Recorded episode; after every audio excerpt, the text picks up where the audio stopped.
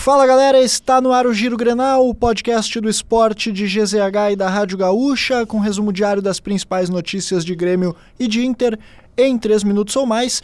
Eu sou o Nicolas Lira e hoje comigo aqui, voltando de férias e voltando ao Giro Grenal, Esther Fishborn. Tudo bom, Esther? Tudo bem, Nicolas? Voltando com estilo. Olha aí, terça-feira, 28 de novembro de 2023. Vamos começar com o Grêmio? Vamos começar falando do Grêmio, porque o atacante Luiz Soares recebeu nesta terça-feira o título de cidadão de Porto Alegre. Em cerimônia realizada na Câmara de Vereadores da capital, Soares recebeu a honraria.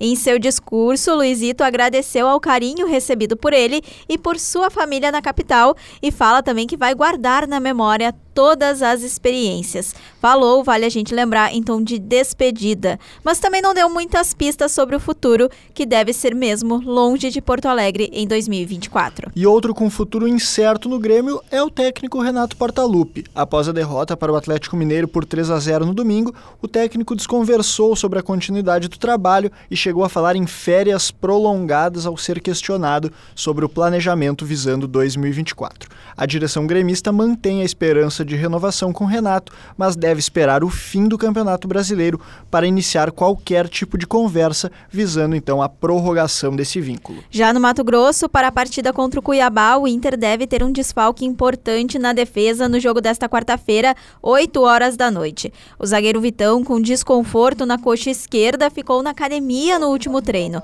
Já o atacante Valência participou da última atividade com bola, a tendência é que ele esteja em campo. E Arangues e Alan Patrick, que cumpriram suspensão contra o Bragantino, também voltam ao time. Assim, o Inter deve ir a campo com Rocher no gol, Bustos, Igor Gomes, Mercado e René, Johnny, Arangues, Maurício e Wanderson, Alan Patrick e Ener Valência. Lembrando que o Inter é o 11 colocado na tabela do Campeonato Brasileiro com 46 pontos. Siga o Giro Grenal na sua plataforma de áudio preferida, deixe sua avaliação, ative o sininho para receber uma notificação sempre que um episódio novo estiver no ar.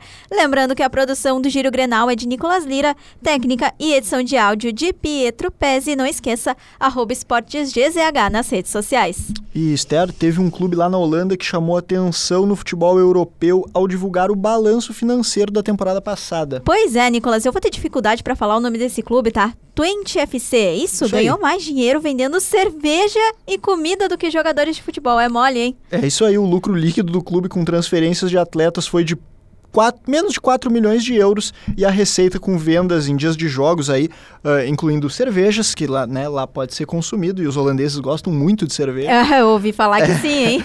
passou da marca dos 6 milhões de euros. Será que essa aí é a personificação daquela frase joguem como bebemos? Olha só.